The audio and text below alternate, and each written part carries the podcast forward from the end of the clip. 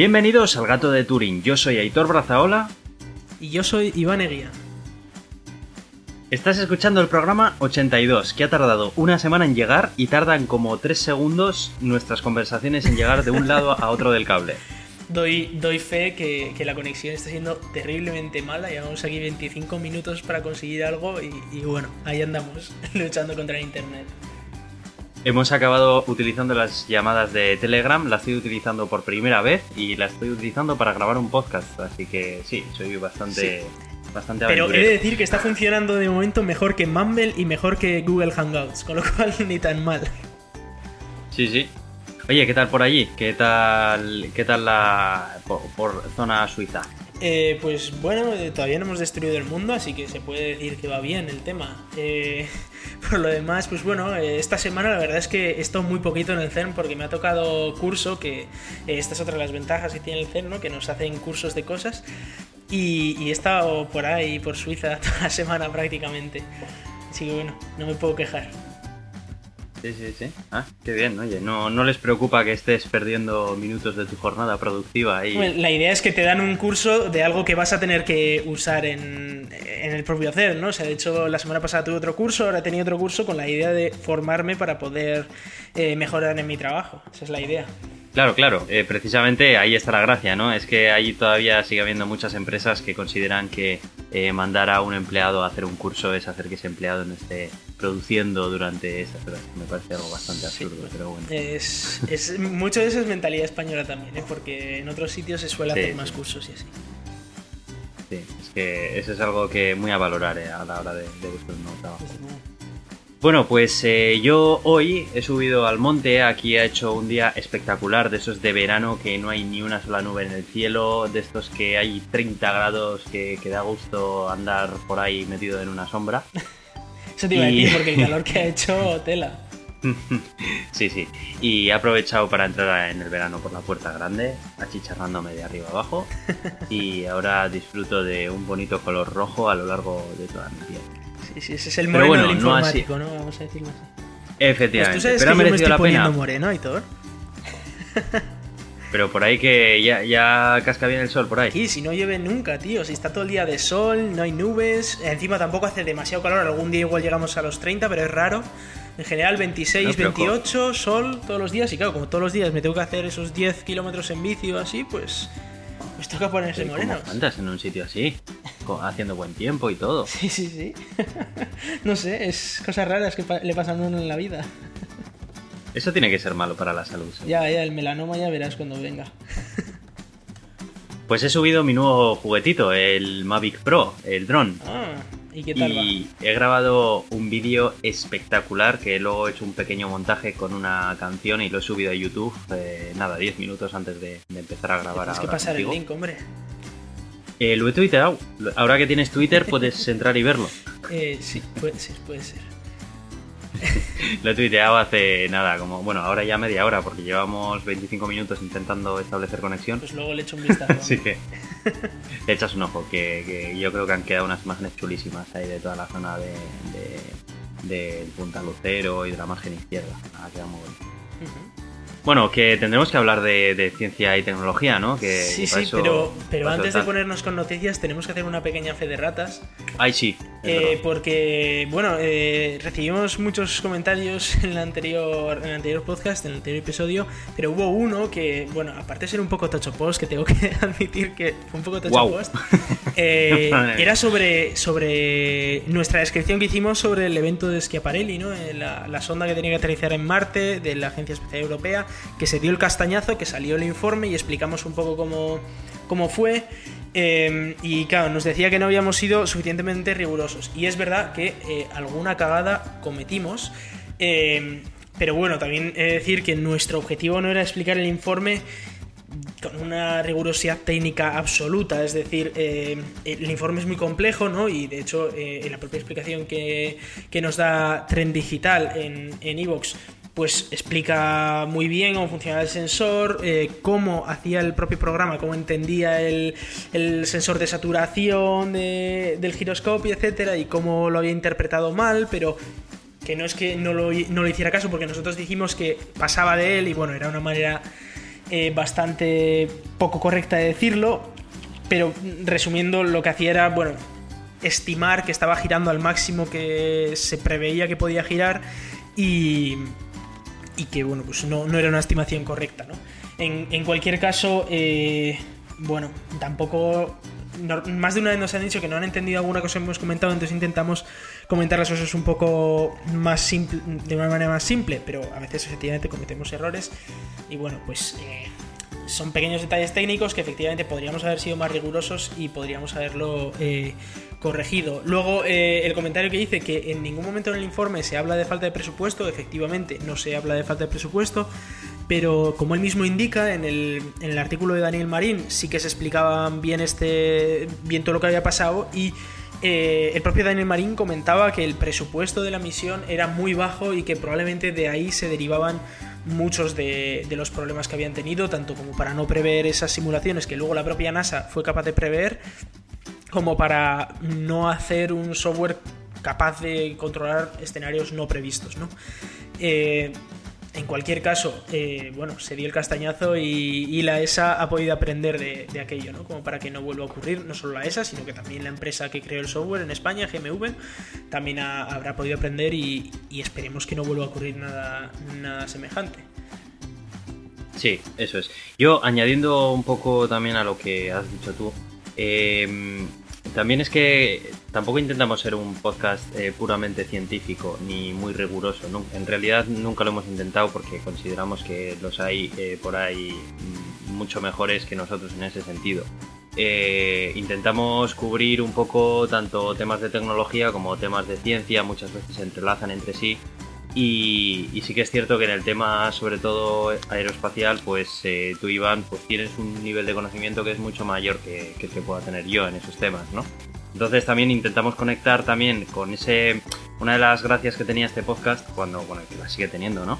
Eh, cuando lo planteábamos era que muchas de esas cosas me las tenías que explicar a mí eh, y al mismo tiempo se lo estábamos explicando a los que nos lo estaba escuchando, a la gente que nos estaba escuchando, ¿no? Porque eh, yo hay muchas de esas cosas que mm, me pierdo, me gusta porque me interesa eh, este, ese mundillo, pero, pero que necesito que me las traigan un poco a, la tierra, ¿no? A, un poco a la zona terrenal, ¿no? Para que la pueda entender yo un poco más tal. Entonces, por eso muchas veces eh, este tipo de explicaciones en este podcast no van a intentar ser 100% rigurosas, 100% científicas, sino que más bien van a intentar llevarlo pues a una forma de a una forma de hablar entendible por la, mayor parte de nuestro de nuestro público. Sí, digamos que siempre nos encanta citar a otros podcasts que son más eh, más eh, profundos en este tema, ¿no? Sí, digamos que eh, nosotros intentamos explicar cosas pues, que son técnicamente muy avanzadas, que a veces incluso a nosotros se nos escapa también. O sea, yo soy ingeniero informático y de astrofísica, ingeniería aeroespacial sé pues lo que he leído mucho, pero, pero no sé nada comparando con un astrofísico, por ejemplo. O sea, no sé absolutamente nada. Entonces, claro, eh, entre lo que me cuesta a mí, lo que yo luego llego a entender, ¿no? Eh, y lo que luego intento explicar para que todo el mundo lo entienda de una manera lo más sencilla posible, pues se pierde, se pierde información, pero aún así intentamos ser rigurosos, obviamente no queremos cometer errores, pero hay veces que hay que, digamos, pasar por alto algunas cosas, pues que son demasiado complejas. Eso es. Así que bueno, sin más dilación, vamos a empezar con las noticias que, tenemos unas bueno, la primera noticia de todas que traemos hoy es eh, acerca de el Essential Phone. Es el teléfono que ya anunció hace un tiempo Andy Rubin, el creador del sistema operativo Android, que estuvo creando hype eh, eh, en, varias ferias y conferencias, hablando que iba a ser algo totalmente diferente a lo que se estaba viendo, no sé qué. Bueno, estaba creando unas expectativas a mi modo de ver demasiado altas. Ya hablamos aquí acerca de, lo que podría ser y demás, ¿no? Y bueno, pues finalmente ya lo ha presentado. ¿Y qué ha sido? Pues para mí ha sido un poco chasco. A ver, eh, me parece un buen teléfono. Me parece un teléfono de gama alta. Y me parece un buen teléfono de gama alta. Pero le veo muchos peros. Eh, para los que no sepáis lo que es, bueno, pues al final es un, un smartphone, lleva sistema operativo, sistema operativo Android, es la primera cosa que ya, según la sabes, es en plan de, bueno, pues vale, o sea, está bien, ¿sabes? Pero eh, te, lo pinta como que va a ser algo tal, no sé qué, y encima el creador de Android dices, bueno, este tío se ha hecho un sistema operativo nuevo Sí, eso es, ¿sabes? Y, y no, no, que va, o sea, bueno, lleva Android. Bueno, vale, pues bien, lleva Android, no pasa nada, venga, ¿qué más? Bueno, es un teléfono que prácticamente la totalidad de su pantalla, de su, de su, de su cristal frontal es la pantalla, que también está genial, Sí, es algo algo que eh, todavía, sí, eso es, y además no- no- a día de hoy no hay teléfonos que, que hagan esto. Y lleva un sistema de, de accesorios eh, basados en, eh, en un imán que tú le pegas en la parte de atrás y tiene un contacto magnético que, que entra en contacto y le puedes activar ahí módulos, pues, bueno, por ejemplo, el primero que han sacado es de, de una cámara, ¿no? Una cámara ahí como, como más grande y tal, con un objetivo más grande y eso. Sí. Eh, lleva un 360 Snapdragon grados, 800... además, La, la cámara. Sí, sí, eso es. O sea, las, las lleva dos cámaras también, una cámara en blanco y negro y otra cámara en color para capturar más nivel de detalle. Eh, y, bueno, por supuesto lleva eh, lector de huellas dactilares, etcétera, ¿no? O sea, es un gama alta en, en toda regla. Eh, 4K, 13 megapíxeles en la, en la, en la parte de, de atrás, bueno. Eh, si pincháis en el enlace que os hemos dejado, lo podéis ver. La verdad que es una preciosidad de teléfono. Y él dice que, que no va a llevar Bloodware, que va a ser simplemente el sistema operativo Android limpio. Y lo cual está muy bien. Y con una muy buena batería, etcétera, etcétera. ¿Y por qué digo yo que no eso? Bueno, pues para empezar, también se mueve en un precio que es un- el precio que le corresponde, pero que no es ninguna revolución. O sea, es un, un terminal que va a salir por 699 dólares en Estados Unidos. Además, de momento solamente va a ser en Estados Unidos y a través de una operadora en concreto. Me parece un precio que no me extraña ese precio para este teléfono con estas especificaciones, pero vamos, que no es algo rompedor, que no está rompiendo el mercado, ¿sabes? O sea, está Sí, sacando un teléfono de altas prestaciones al precio pues que cuesta un teléfono de altas prestaciones. Ya está. Que tiene un diseño Y- un poco novedoso, que, que está bien. que Eso es. está- es un buen teléfono, está guay. Está bien, es un buen teléfono, eso, eso mismo, El- el ¿sabes? tema es- yo creo que el problema es el No hype. es la revolución que la... Eso es, no es la revolución que Claro. él planteaba en un principio. Es decir, si no hubiera dicho nada, si hubiera dicho voy a sacar un teléfono y saca Eso esto, es. todos habríamos dicho, ostras, qué ideas más innovadoras. Pero que el tío estaba diciendo, oye, soy el creador de, de Android, voy a sacar a- voy a crear algo totalmente novedoso, y dices, ostras, esto igual nos saca una un nuevo método de comunicación o un nuevo sistema operativo o algo súper Claro. súper novedoso y no, es un teléfono guay. Está bien, pero... Eso es, ya está, Sí, se sí. acabó. Y luego es que encima ni siquiera lo puedes adquirir fuera de Estados Unidos. sí, es otro No, detalle, igual haciendo, haciendo ñapa, ¿sabes? Pero, pero lo que es legalmente en plan de ir a una tienda y comprártelo o comprártelo a través de internet, no vas a poder hacerlo. Eh, entonces, solamente se queda en el mercado de los Estados Unidos, Hmm. que está coronado por Samsung y Apple. Buena suerte. Y, y ya está. O sea, es que no sé, este señor, como no se espabile y No, pero mira, yo creo que lo que llevarlo está haciendo tipo sitios. Nexus, de que no va a sacar una tirada muy grande, pero bueno, su idea es ir vendiendo un teléfono Ya, bueno y ya está. pero es que Nexus se lo puede permitir porque es Google Ya, ya, el que está por detrás. bueno. Pero es que este señor, como no popularice su teléfono, pasado mañana nadie sabe quién es. He de decir que Y- eh, el teléfono me recuerda mucho a los teléfonos que usaban en un capítulo de Black Mirror, en el de las puntuaciones, no sé si lo has visto.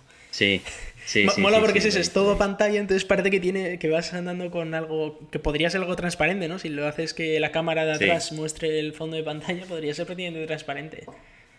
Sí, y mola porque todo apunta a que la, la tendencia en smartphones va a ser esta. Es- ya se han filtrado eh, car- la carcasa de- del próximo iPhone, lo que se piensa que va a ser el próximo iPhone, y también es prácticamente toda la carcasa frontal, es prácticamente entera pantalla. Es o sea que mola, esta, esta tendencia me, me va a gustar. Sí, sí, cuanto menos marco y plástico alrededor, si tú lo que quieres es trabajar con la pantalla, ¿no? No... Eso Vamos es. a irte por los lados. final. Y bueno, vamos a hablar de nuestros amigos de la CIA, que, Sí, ¿por qué que ya que ha vuelto a salir otro titular eh, acerca de informaciones que han ido saliendo pues de, de Wikileaks y, y- y de, y del proyecto este de Vault 7, ¿no? Sí. La colección esta de documentos de la CIA.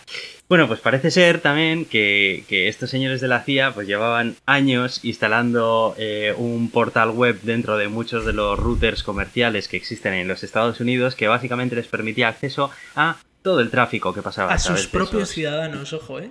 es que es lo peor de todo. Efectivamente. Que no, no O sea, iba contra el eh, terrorismo ni nada, no, no, era a sus propios ciudadanos, porque ¿por qué no? Eso es, o sea, el software llamado Cherry Blossom podía instalarse remotamente nombre, sin tener acceso físico. Sí, sí. sin tener acceso físico al equipo de al equipo de red. O sea, realmente lo podían hacer sin, sin, ni siquiera pasar por tu casa. O sea, bueno, tenían que pasar a, a, una distancia de wifi, creo. Porque creo que lo hacían por mm. wifi, ¿no? Vete, eh, pues eh, ahora mismo no, no te sé decir, la verdad, no sé si el artículo lo especifica. O algo así, me parece. Le, le hacían creer al, al este al digamos al router que tenía que actualizarse y ellos le decían, toma, esta es tu actualización y, y se actualizaba con sus cosas. Sí, es verdad, les instalaba un firmware que, les instalaba aquel portal en... Además se podía visitar en barra cherry web. Entrabas allí y, podías ver tal. Yo, yo lo he probado, yo he probado a ver si en mi router hay un, hay un path que sea cherry web, pero... no hay. No, no, me he encontrado, la verdad que no, no parece no ser pasa nada, la, próxima, cualquier día. Será. Después de la siguiente actualización de mi router lo, lo probaré.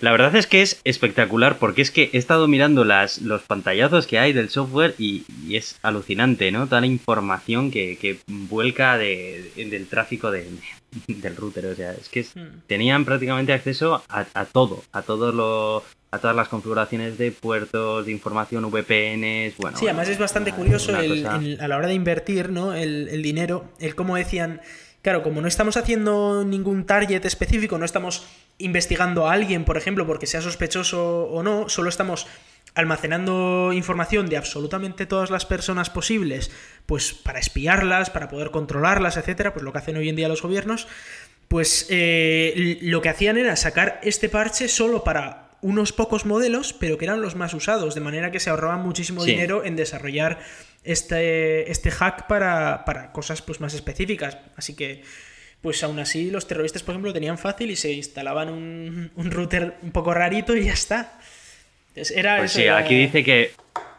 Aquí dice que han sido 25 dispositivos distintos de 10, de 10 fabricantes, pero marcas como D-Link, Asus o Linksys, que básicamente son los tres de los eh, fabricantes de, routers y dispositivos de red más importantes del mundo. sí.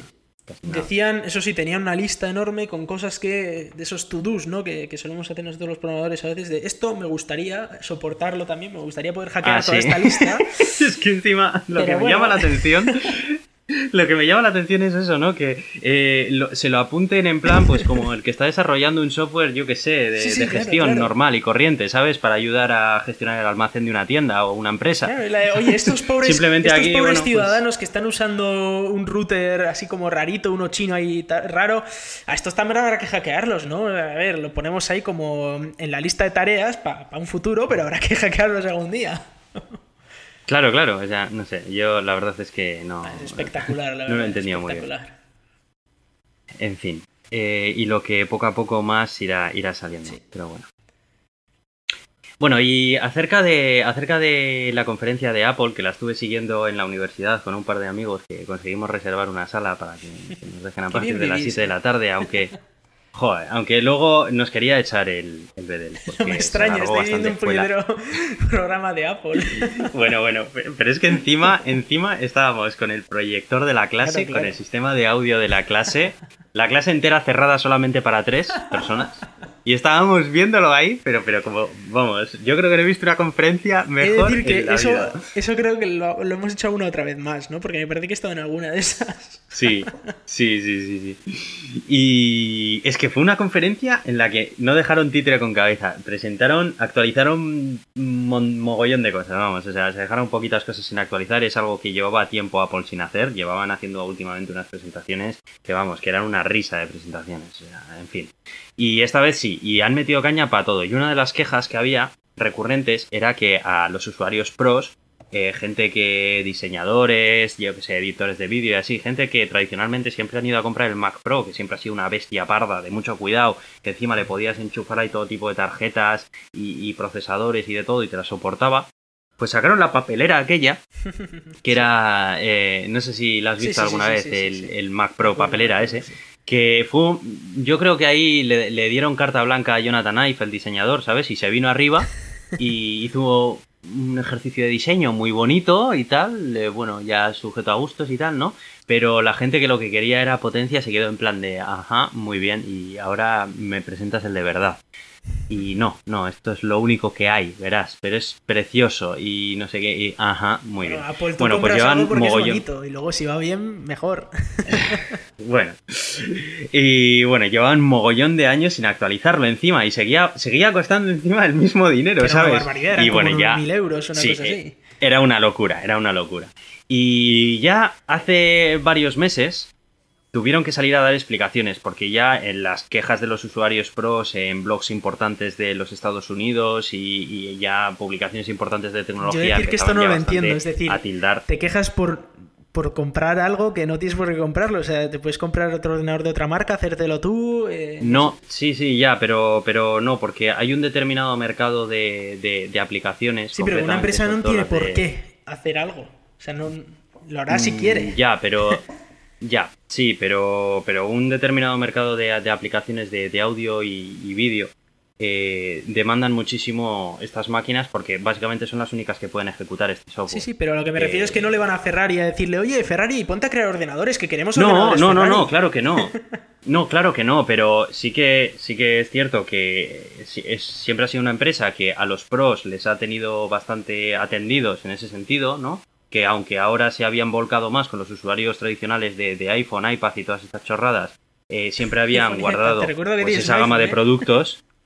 No, sí, a ver, pero yo tengo un iPhone, pero, o sea, considero que eh, a los usuarios pros no les tienen que dejar de lado, porque al final los usuarios pros fueron los que ayudaron a Apple a ser la empresa que es hoy en día. O sea, eh, eh, a día de hoy, pues eh, más o menos todo el mundo sabe que, un Mac no solamente te vale, no solamente es bueno para, audio y vídeo, es bueno para más cosas. Otra cosa es que te guste más o menos, pero antaño lo que se pensaba es que los Macs eran cosas de diseñadores y de editores de vídeo y cosas así, ¿no?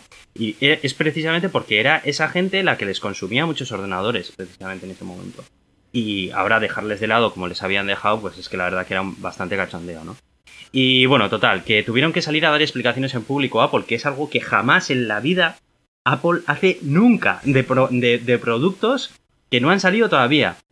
Dieron una rueda de prensa y dijeron que, no se preocuparan los usuarios pros, que tenían grandes cosas pensadas, que patatín, que patatán. Bueno, fue algo inaudito. Yo ya te digo que cuando leí la noticia me quedé flipado, porque fue en plan de ¿qué está pasando? Y en esta keynote de la WWDC, finalmente han presentado un iMac, después de actualizar todas las demás gamas, que yo me quedé alucinado. Pero no solo yo, o sea, estaba conmigo eh, un, amigo que es un friki del hardware, que, ya sabes tú quién es, cuyo nombre empieza por J y sigue por M, y, estaba flipando con las especificaciones de las que estaban hablando. La verdad que, que se la han sacado y, bien grande. Estamos hablando de, un aparato, un iMac, que, al final es un todo en uno, que va a tener eh, gama Xeon hasta 18 núcleos en función de la configuración que pidas. RAM que la puedes pedir hasta de 128 gigas, hasta 4 terabytes de disco duro PCI Express de, la, de, este que es rapidísimo.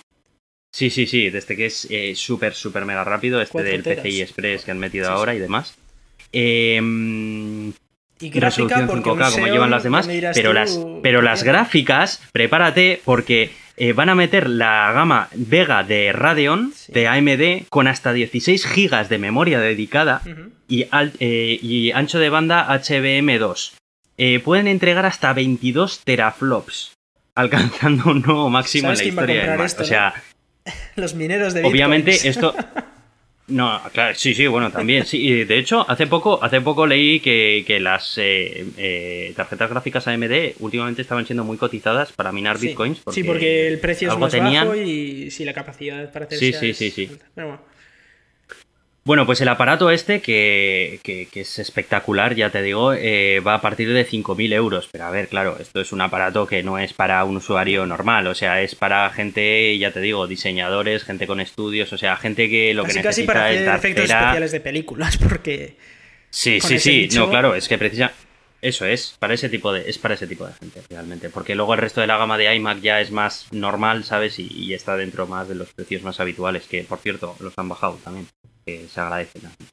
Pero bueno, en fin, que, es una máquina muy muy potente y lo más importante es que han dicho que no se va a quedar aquí, sino que también eh, piensan presentar un nuevo Mac Pro, aparte de este iMac Pro, que va a ser no todo en uno, sino torre, modular, van a volver a hacerlo modular, que ya era hora, porque la papelera esa que solo le podías cambiar la gráfica era de chiste, para un profesional que, necesita eh, que ese equipo le dure años y años y años a base de modificaciones y actualizaciones. Y, bien, no, la verdad que desde aquí aplaudo. O sea, buena, buen producto, buen producto que han sacado. Simplemente. Te veo contento. No te compres uno, ¿eh? Por favor. Sí, sí, a ver, no me lo voy a comprar. Obviamente este ordenador no es para mí ni de coña, ¿sabes? O sea, pero, pero bueno, que por lo menos, oye, es bonito que, de ver. que ya era hora, ¿sabes? Que sí, no, es bonito de ver y que ya era hora ver que, que, Apple despierta, ¿sabes? En plan, oye, gente, que esto no va solamente de vender iPhone, ¿sabes? O sea, que aquí hay un gran sector de, vuestros clientes que os estáis olvidando de ellos, pero de una manera descarada. Y lo he vivido, ¿eh? porque en la empresa en la que estoy trabajando actualmente, eh, hace poco en la zona de diseño, estaban eh, que, no sabían qué, ordenador comprar, porque estaban flipando, ¿no? En plan, es que, joder, es que lo único que podemos comprar aquí de, esta gente es la papelera esta, que está eh, sobrepreciada un montón, ¿sabes? O sea, esto es carísimo y no vale lo que, lo que, lo que cuesta. eso con nada en Apple pasa, ¿eh? Pero bueno. No, no, no. O sea, a ver, esto es, esto es un pedazo de bicho, ¿eh? O sea... Sí, sí, a ver, esto me ha gustado. 5.000 euros por un cacharro así. Bueno, aunque imagino que será la versión básica, ¿no? No la que tiene 128 teras de esa gigas. Sí, bueno, pero, pero aún así ya será. Sí, será potente, será potente. Aún así el procesador Xeon y todo eso te lo lleva. Y eso. Bueno, y eh, Black Mirror, eh, lo comentábamos antes, Black Mirror. de hecho, ¿A ti te gusta la serie? La foto es la de precisamente de ese capítulo. Sí, sí, eso es, eso es. es, de ese, es de ese episodio. Bueno, Black Mirror, para el que no sepa lo que es, es una serie que a mí me gusta mucho porque profundiza en cómo la tecnología puede mm, eh, cambiar para mal eh, nuestras vidas. Es decir, que hay algún capítulo que no es tan malo. Bueno, creo que solo hay uno que es medianamente bueno. Eh, los capítulos de, Black Mirror son o para muy mal o para poco mal, pero siempre son para mal. no sé, no sé. A mí hubo uno que me gustó, que fue como, ah, mira qué guay. Así sin hacer mucho spoiler, ¿a cuál te, te refieres? A uno de la última temporada, a uno de los últimos. No me acuerdo ahora qué número era, pero o sea, estaba, bastante bien, ¿no? se basaba pues en, cómo mejorar la vida de, la gente pues que a la que le queda poco y tal. Ah, sí, sí. Em, Creo que esa es de lo que, me refiero. Sí, San Junípero. Esa es de San Junípero, claro que sí.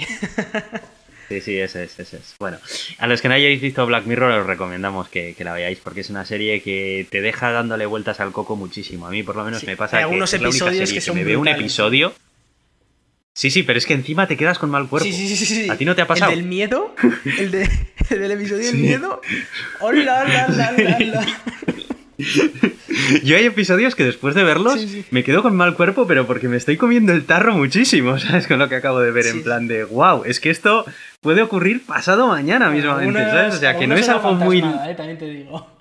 Sí, a ver, hay algunas que son que son llevado al extremo totalmente, algunos ¿sabes? Pero son hay otras o sea, muestran muchas cosas de nuestra sociedad hoy en día a través de una metáfora, ¿no? Pero muestran muchas cosas. Sí, y las caricaturizan. Sí, sí, sí. O sea, las, llevan al extremo para que para que se haga todavía más notorio eh, cómo puede llegar a, cambiar la, vida de las personas un, determinado cambio o un avance en la tecnología que a priori parece un avance, pero que bueno, pues a la larga ya se ve que, que realmente no lo es tanto, ¿no?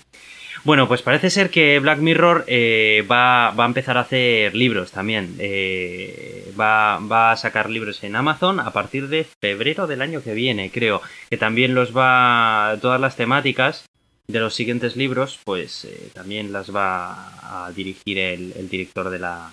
El director de la, de la serie, bueno, a dirigirla, supongo que orientará un poco y hará, yo qué sé, las historias que van a contar los libros pero yo creo que son unos libros que para los que nos gusta la ciencia ficción así, y yo creo que es... Bueno, hay que echarles un vistazo, sin duda, porque si son tan buenos como la serie, la verdad es que va a merecer la pena.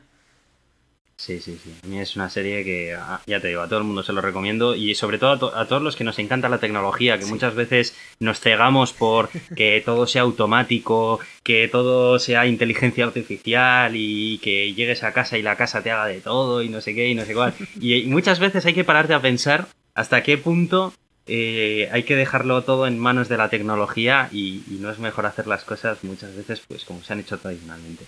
No sé, en fin, una serie que, da mucho que pensar y que, recomiendo a todo el mundo que nos esté escuchando que le eche Seguimos con eh, Forward, Forward, eh, Forward Labs, que es una empresa estadounidense que se está dedicando a hacer tejados solares. No sé si os acordáis que hace poco hablamos de que Tesla había presentado su tejado solar, que era muy chachiguay, con tejas muy bonitas y tal. Y ha pasado ahora que ha aparecido una nueva startup que dice haber sacado un, un tejado que es un 33% más barato que el de Tesla y que tiene mejor rendimiento que el tejado de Tesla.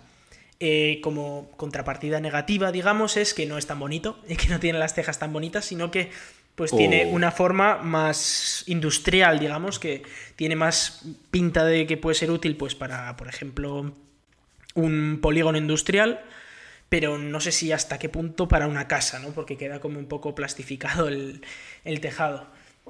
Eh, en cualquier caso, eh, bueno, es una empresa que se está dedicando. Bueno, se va a dedicar a partir de ahora a sacarlo en, en la zona de Palo Alto, en la zona de San Francisco y así, porque ni siquiera pueden eh, poner tejados en todo California, ya no digamos en Estados Unidos o en el mundo, pero que en la zona de Palo Alto se van a poner a hacer tejados y, y, veremos a ver qué es lo que sale de todo esto, porque igual es competencia para Tesla y Tesla se tiene que poner las pilas con lo del tejado solar. Eso te iba a decir, que genial, me parece fantástico que, salgan iniciativas parecidas a las de Elon Musk para que, para que haya competencia y tanto Elon Musk como las demás empresas aceleren todo esto, ¿no? Que es algo que nos conviene a, todos. Para que salga de los Estados Unidos, que es tecnología que tradicionalmente siempre se queda en un nicho de los Estados Unidos, y que, que, salga fuera y anime a otras empresas del resto del mundo a trabajar en lo mismo y que podamos pues, acceder a este tipo de tecnología eh, en, países como España. Y Yo, tal, y como lo he visto, esta es, digamos, la alternativa barata o no lujosa al, tejado de Tesla. ¿no? Habrá que ver a ver qué resistencia tiene este tejado, porque uno de los puntos muy fuertes de, Tesla es que tiene garantía de por vida, porque es más duro que, que ni sé, o sea, no, no se rompe ni de palo. Y habrá que ver esto cuánto de duro es, porque tiene, por lo visto, tiene cristal templado como, como superficie eh, resistente, digamos, ¿no? Que es lo que se le suele poner a los móviles, pues, como protector de pantalla.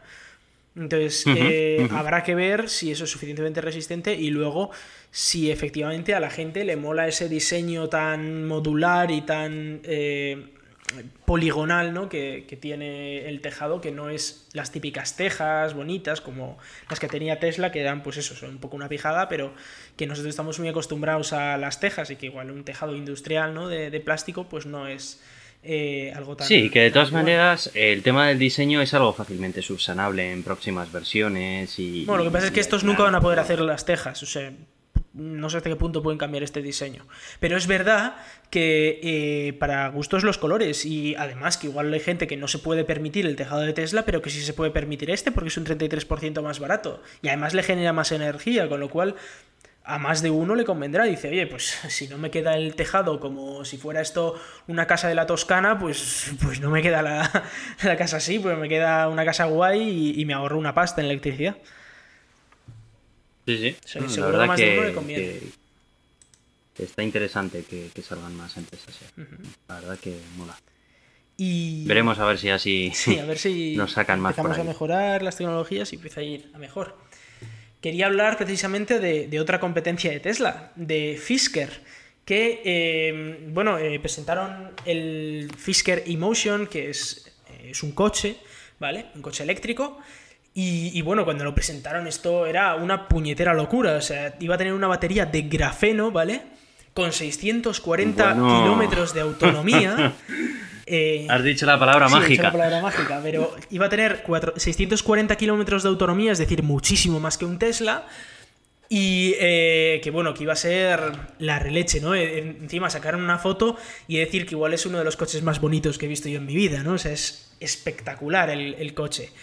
Y bueno, ahora ya lo que han empezado es a reducir un poquito esas expectaciones, ¿vale? Para empezar, eh, lo del grafeno han dicho que, bueno, que, ya llegará, pero en el futuro, ¿vale? Porque esto, bueno, con el grafeno todo el mundo sabe que le quedan 30 años, pero le van a quedar 30 años siempre al grafeno. No, no. El grafeno en teoría debería llegar en unos 5 años como mucho, o 10 como mucho. Pero eh, bueno, han pasado a una batería de níquel, manganeso y cobalto. Es decir, que tampoco van a tener batería de litio.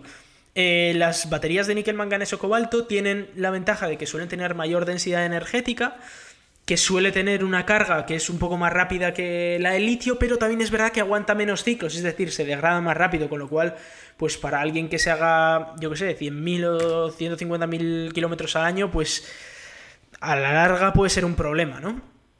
Em, como curiosidad, claro, hablaban cuando tenían la. Cuando hablaban de la batería de grafeno, decían que se iba a poder cargar esos 640 kilómetros de autonomía en 9 minutos. Es decir, eh, ¡Wow! Ostras. Eh, Ahí sí que me ha llamado la atención. Es espectacular, pero Claro, ahora que han cambiado la batería y que, bueno, estamos hablando de que eh, no estaba claro cuántos kilovatios hora iba a tener la de grafeno, ¿no? Para esos 140 kilómetros, pero vamos a suponer que lo va a hacer como Tesla o un poco más, porque como es más capacidad, pues yo qué sé, 120 kilovatios hora, para cargar eso en 9 minutos, la potencia que, necesitas es de unos 600 kilovatios o 600 o 700 kilovatios. No sé dónde leches van a conseguir una potencia tan, tan grande. Es muchísima, muchísima, muchísima potencia para, para cargar un coche. Eh, en cuanto al precio, pues hombre, no es un coche que, te lo puedas comprar así y dices, va, me lo compro hoy. No, es un coche de 129 mil dólares en su versión básica, pero que, claro, si ya quieres el grafeno y quieres cosas así un poco guays, eh, porque claro, un coche de 129 mil dólares no puede ser muy, muy guay, pues entonces ya tendrás que subir el precio, ¿no? Así que bueno, es más caro que Tesla. Eh, de diseño a mí me gusta más que el Tesla. La batería, pues no me parece una buena decisión. Lo del níquel, manganeso y cobalto. Me parecía una buena decisión la del grafeno, pero el precio no sé cómo iba a quedar. Y lo de la recarga ultra rápida en 9 minutos, eh, no sé, me lo van a tener que explicar despacito y como una letra sí, porque, sí, porque... ostras, llama mucho la atención. El sistema de recarga, vamos, no sé, o o funciona con muy poca corriente, con, no sé, eh, que es algo totalmente imposible, o no sé. No, no, le necesitas enchufar ahí un bicho terrible. Y el grafeno en teoría es capaz de soportar eso, pero no sé cómo está la tecnología ahora mismo como para producirlo en masa, la verdad. un reactor nuclear en tu casa, ¿sabes? No, hombre, a veces se pueden hacer este tipo de cosas con baterías.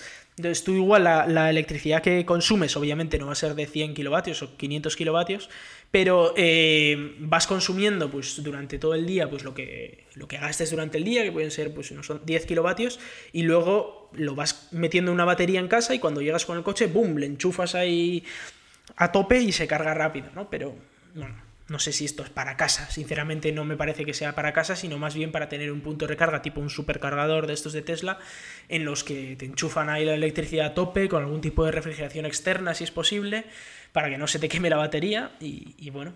Pero en cualquier caso... Eh, de todas maneras... dime. Que esto es otra empresa víctima de, crear su propio hype, te das cuenta. Sí, bueno, a ver, pero no, no sé hasta qué punto es víctima, ¿eh? porque ya la liaron en su día con su primer coche, que era el Fisker, no me acuerdo cómo se llamaba, el, otro Fisker, que ya tenían otro coche y que hay alguno que ya lo está pasando mal con, el coche. Eh, que vamos, que se compraron el anterior, que era muy caro, que, era muy tal, y eh, ya no tira como debería, ¿no? Que era un prototipo casi casi. Y este tiene pinta de que, va por el mismo camino. Así que no sé, habrá que ver a ver hasta dónde llega.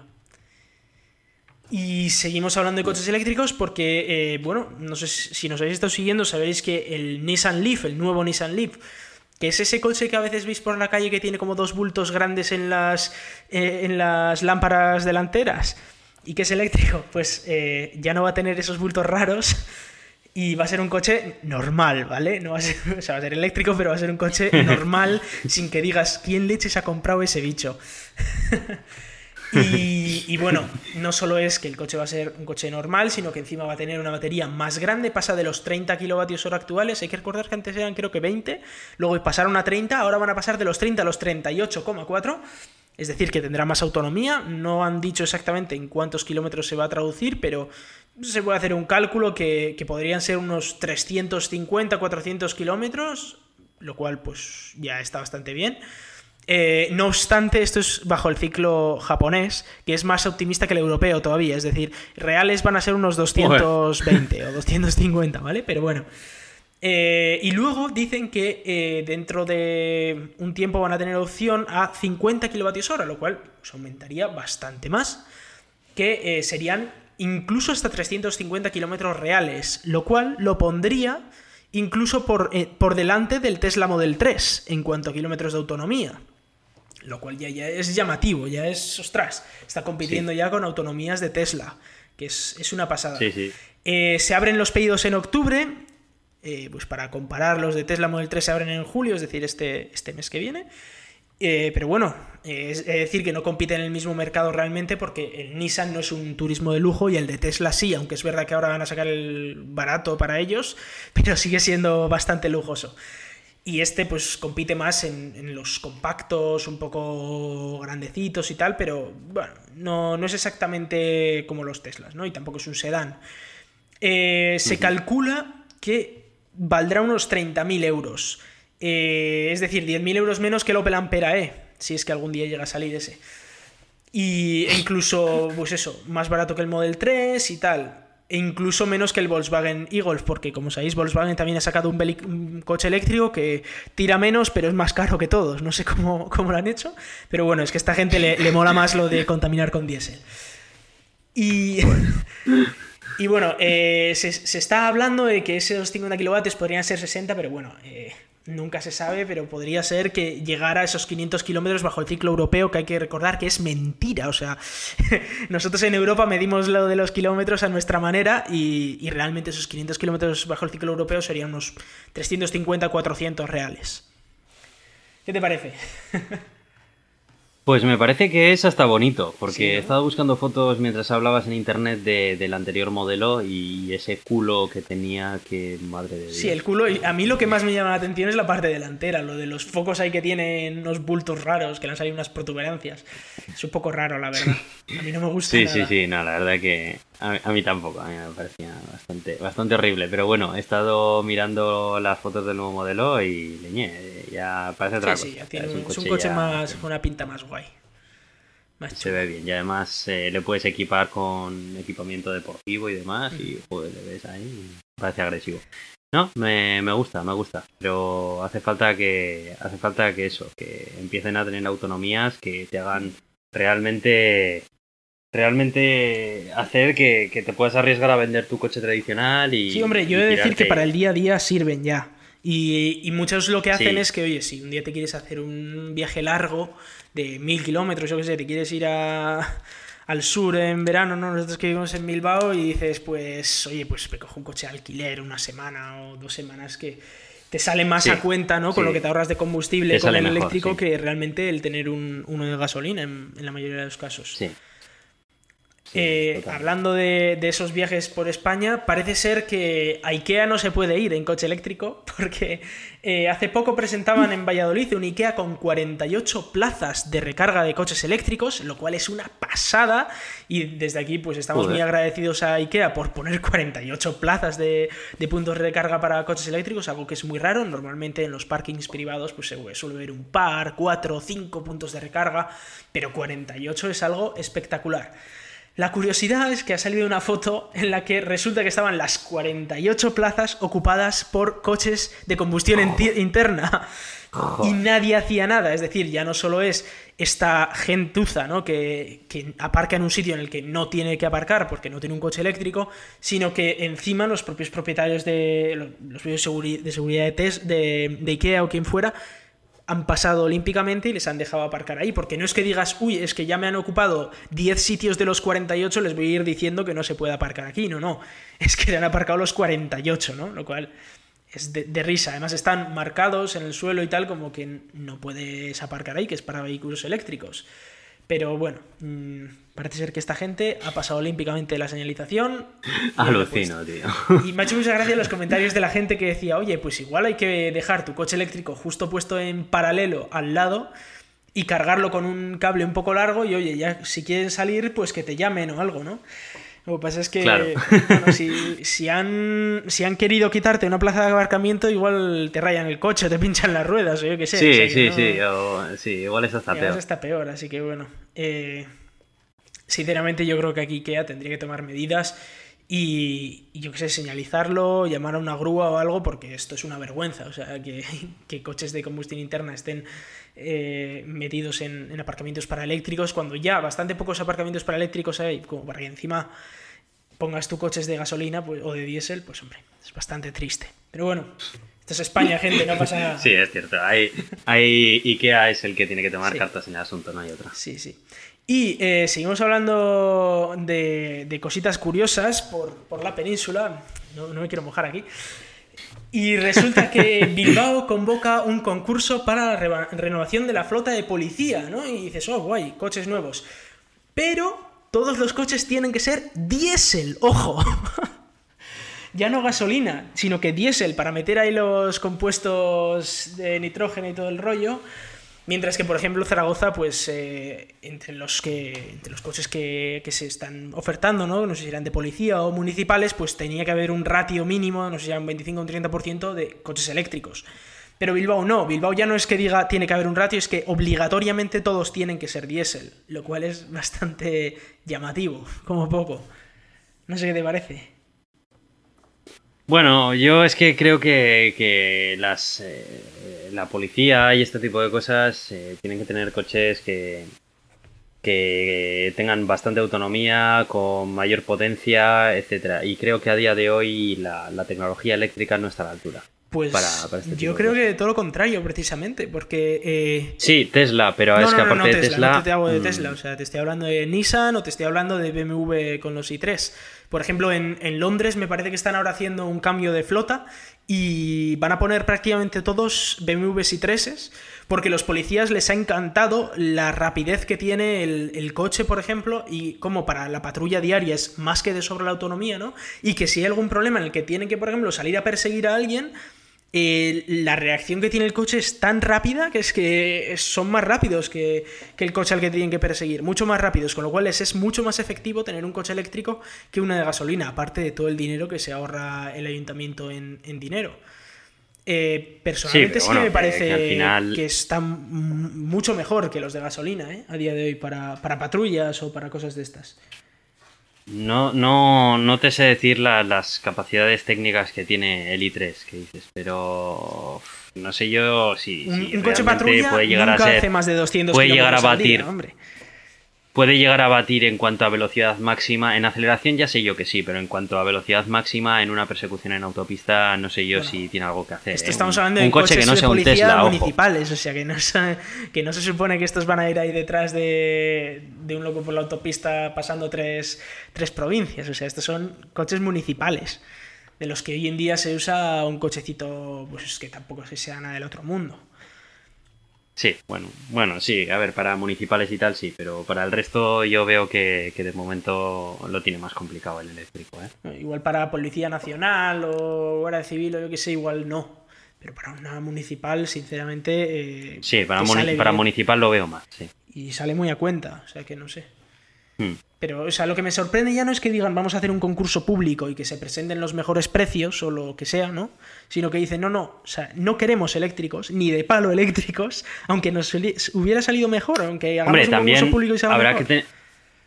Ellos tendrán que también que mejorar sus infraestructuras para dar soporte a coches eléctricos. Yo personalmente creo sea, que la cosa ha venido no de sé. hemos cogido el decreto de hace dos años o de hace cuatro años, lo hemos copiado y pegado y lo hemos sacado tal cual. A mí me ha parecido, ¿eh? Eso puede ser, no me, extrañ- no me extrañaría nada. Me ha dado esa sensación porque tenía esa pinta, ¿no? De "Uf, necesitamos X coches. Sí, de que esto tiene un tufillo a copy-paste Sí, que no te lo crees ni tú. Eso es, tiene pinta. Eso es lo que a mí me ha parecido, pero bueno, nunca se sabe. ¿Esto lo ha revisado alguien? No, pero ya lo revisó alguien la última vez que hace cuatro años estaba bien, así que ahora estará bien también. Sí.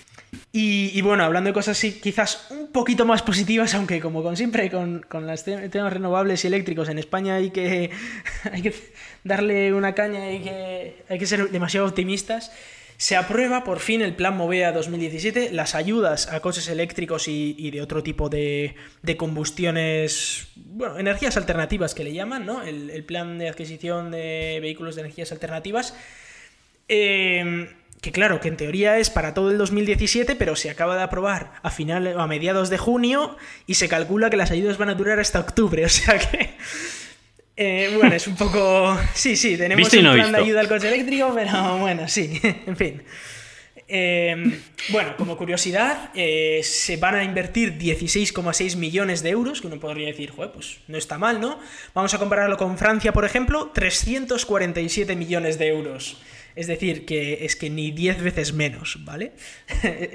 Básicamente estamos hablando de 20 veces menos que Francia, está invirtiendo España.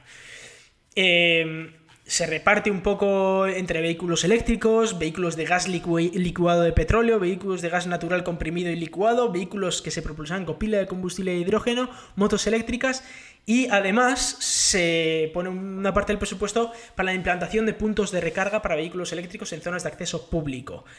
Em, se separa también entre turismos, autobuses, furgonetas, camiones, cuadriciclos y motocicletas.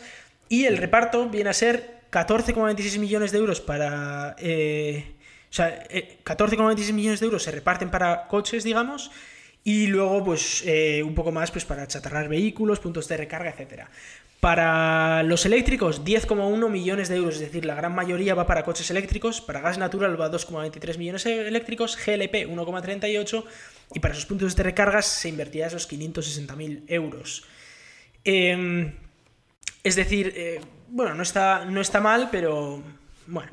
Para que os hagáis una idea, eh, si os vais a comprar un coche eléctrico o un híbrido enchufable o uno de esos con autonomía extendida, es decir, un Opel Ampera, un Opel Ampera E, un Nissan Leaf, un Renault Zoe, un Tesla Model 3, ese está ahí justo, justo, ahora lo hablaremos. Eh, os darán entre 1.100 y, 15.000 euros, dependiendo un poco del precio del vehículo y, de qué características tenga, etc. Para motos eléctricas os darán entre 1.000 y 2.000 euros, porque las motos eléctricas hay que recordar que valen bastante, pueden llegar a estar en torno a los 10.000, 15.000 euros.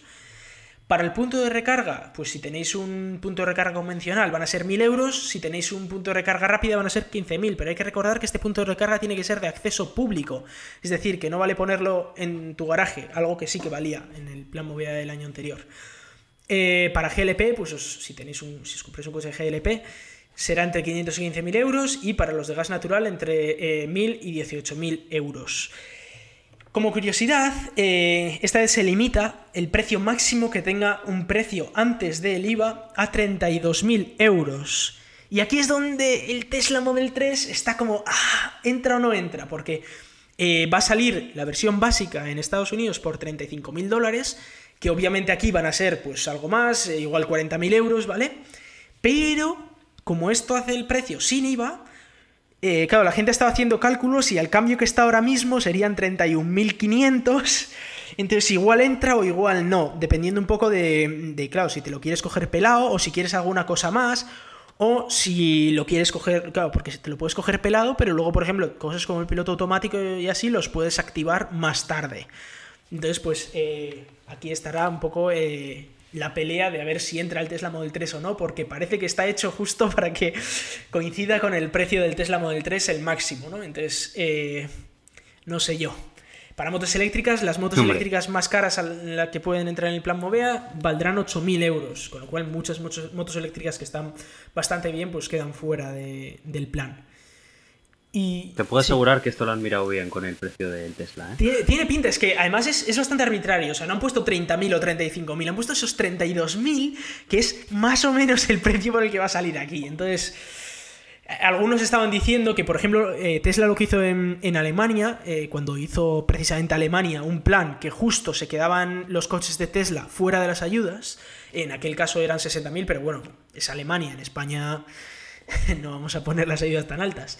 Entonces, em, y, justo salía el Tesla Model 3, valía creo que 63.000 o algo así, y pusieron 60.000 de máximo. Entonces Tesla sacó un paquete especial que te lo ponía por 59.500 y que luego, después de comprarlo, podías pagar otros 5.000 euros extra para que te dieran la ayuda y también tener las ventajas ¿no? de, un coche así. Entonces, igual aquí en España vemos algo parecido de que te pone Tesla el coche a 31.900 euros y luego te dice, oye, pues póntelo después de comprarlo, pues cosas como el piloto automático y cosas de esas, ¿no? Que se pueden hacer después. O algunas incluso cosas más, más tochas como activarte más cámaras o ponerte mejores asientos o lo que sea, se puede hacer incluso después, aunque siempre tiene más recargo, ¿no? Pero te podría salir a cuenta si recibes la ayuda. Con lo cual, eh, bueno, bueno. Parece que tenemos algo de ayudas. Ahora, si queréis compraros un coche eléctrico, comprároslo rápido, porque el cálculo es que se, o sea, el cálculo es que se acaba en octubre, pero ese es el límite. Es decir, si para octubre no se ha gastado el dinero, se acaba. Pero si se acaba antes de octubre el dinero, se acaba también. Es decir, si queréis compraros un coche eléctrico, lo estáis pensando, o si no es un coche eléctrico, un híbrido enchufable de estos, ¿no? Como por ejemplo el nuevo Toyota Prius, que eh, tiene esos, creo que son 80 kilómetros, si no me equivoco, de autonomía, de eléctrica, y que para cosas más largas, pues le puedes meter gasolina y tiras cientos de kilómetros. Eh, pensároslo rápido porque esto se acaba ya, o sea, tenéis dos, tres meses para comprar el coche y si no os quedáis sin dinero. Una ayuda que os aseguro que vendría muy bien. Pues, pues sí. Te veo muy eléctrico, ¿eh, Iván? Eres eléctrico. Te veo muy eléctrico últimamente. Sí, sí, tengo mi razón, tengo mi razón. Te veo muy, muy eléctrico, muy interesado en todo este tema. Tiempo, tiempo habrá para explicar las razones. Bueno, bueno. Venga, vamos a hablar de Tito Elon y vamos a ver si lo conseguimos hacer un poco, un poco rápido para que no se nos vaya. Vamos a hacerlo rapidito, además, eh, porque bueno, eh, mm, mm, mm, voy, a, voy, a, comentar un detalle porque antes has puesto aquí el, artículo que había escrito, bueno, que habían escrito sobre Elon Musk, sobre Marte y tal. Eh, para todos aquellos que habéis leído estas noticias esta semana de, oh Dios mío, Elon Musk va a Marte, eh, no ha cambiado nada de lo que dijo en la charla de octubre, me parece que fue, solo que ha habido un periodista que lo ha, lo ha transcrito de, la charla, lo ha escrito en un artículo y lo ha publicado. Y Elon Musk ha hecho el retweet, ha dicho, ah, mira qué guay, te lo agradezco por haberme lo publicado, no obstante, muy pronto voy a cambiar esto. Y de hecho, eh, yo diría que va a ser este mismo mes, o si no el siguiente, en el que va a cambiar el plan, o bueno, no va a cambiarlo, sino que va a dar más eh, información sobre, en este caso yo creo que va a ser sobre cómo financiar algo tan tocho como es el viajar a Marte con cientos de personas. Pero eh, más allá de eso, nos salimos un poquito de, de, SpaceX y nos vamos a Tesla de nuevo, porque la verdad es que ha habido muchas noticias de coches eléctricos esta semana. Pero empezamos con el Tesla Model X, que ha logrado 5 estrellas en todas las categorías y subcategorías de las pruebas de choque de la Agencia Estadounidense de Seguridad a la Conducción. Y es el primer todo camino, o SUV como lo llaman allí, en lograr esta máxima calificación, ¿no? 5 estrellas en no solo todas las categorías, sino en todas las subcategorías y todo. En absolutamente todo ha conseguido la máxima calificación es el todocamino más seguro de la historia de esta agencia, con lo cual, pues bueno, muy, buenas noticias para Tesla. Y a nivel mundial es solo el, es el segundo coche más seguro. A ver si aciertas, Aitor, ¿cuál es el coche más seguro? Eh, el Tesla Model S. Exacto, el Tesla Model S es el más seguro por un poquito respecto al Model X. Entonces, los dos coches más seguros del mundo, eh, según la agencia estadounidense, son el Model S, el más seguro, y el Model X ahora el segundo más seguro. Eh, pero además por, mucho margen, o sea, en, temas como por ejemplo impacto lateral es el doble de seguro que un Audi Q5 o que un Volvo XC60, por ejemplo. Y sobre todo lo del impacto lateral es muy llamativo porque eh, le protege mucho la batería que tiene en los fondos que los impactos laterales no consiguen atravesar el coche porque se chocan con la batería y, la batería está tan densa que no, que no se mueve. Ah. Entonces, eh, en muchos aspectos, pues eso y luego que, por ejemplo, en pruebas de, de, vuelque, pues en los Teslas no pueden casi casi volcar porque al tener la batería en los fondos, pues el centro de gravedad es muy bajo. Pues eh, en muchos sentidos, pues han ganado fácilmente, ¿no? Y de hecho, bromeaba Elon Musk que en la presentación del Model 3 que, bueno, esto fue hace un año, ¿eh? pero bueno, lo estoy diciendo ahora porque, porque ya se sabía que iba a salir estos resultados. Y decía que si, si hubiera una categoría de 6 estrellas, porque esto va por porcentaje de probabilidad, ¿no? Es decir, eh, por cada 5% de probabilidad de accidente, pues tienes una estrella más. Es decir, 25% de probabilidad de, de, lesiones en un accidente es dos estrellas, 20% es 3, 15% es 4, 10% es 5 y que el Tesla Model X está en el 6%, es decir, que estaría a punto de conseguir 6 estrellas si, es que existiera esa calificación, ¿no? Lo cual es eh, bastante espectacular porque, como digo, eh, mejora los ratings de seguridad de absolutamente todos los coches por bastante margen. La X del sexy. Eso es. Y queda el Model 3E, ese que sale este sale el mes que viene, y luego el Model Y, del que ya tenemos también una fotillo, y bueno, así una foto ya contra luz, solo de un lado, tal, bueno, en fin. Que tampoco lo queríamos mencionar aquí porque me parecía bastante ridículo de llamarle eso una foto del Model Y. Em, pero hablando de Tesla, de supercargadores, es que Elon Musk ha dicho que quiere desconectar los supercargadores de la red o que al menos la gran mayoría de supercargadores estén desconectados de la red. ¿Qué significa esto? Pues con paneles solares o energías renovables que se estuvieran generando in situ, ah. desconectaría eh, la toma eléctrica a la red principal y se, no necesitaría pagar pues, la electricidad que, que costaran estos supercargadores, lo cual sería espectacular. Pero, eh, claro, la pregunta es, ¿se puede hacer eso? Porque, claro, con lo que consume un Tesla de, energía y tal, y de cuánto lo tienes que cargar y todo eso, ¿cuántos paneles solares necesitas?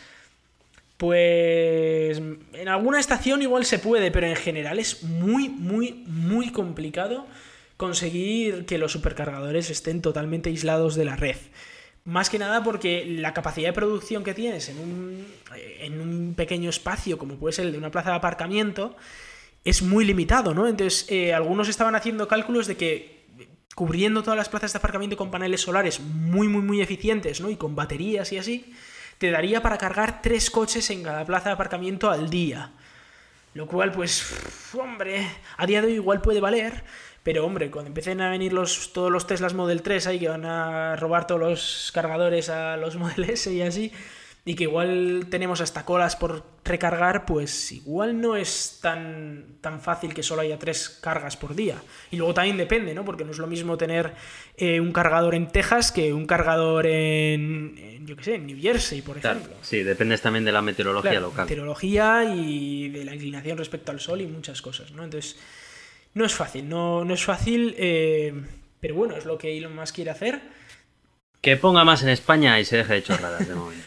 Es que, a ver, en España decir que está progresando muchísimo los supercargadores de Tesla, pero entre los problemas que, que, suponen a nivel burocrático, ¿no? Es muchísimo más complicado abrir un supercargador en España que en Alemania, por ejemplo.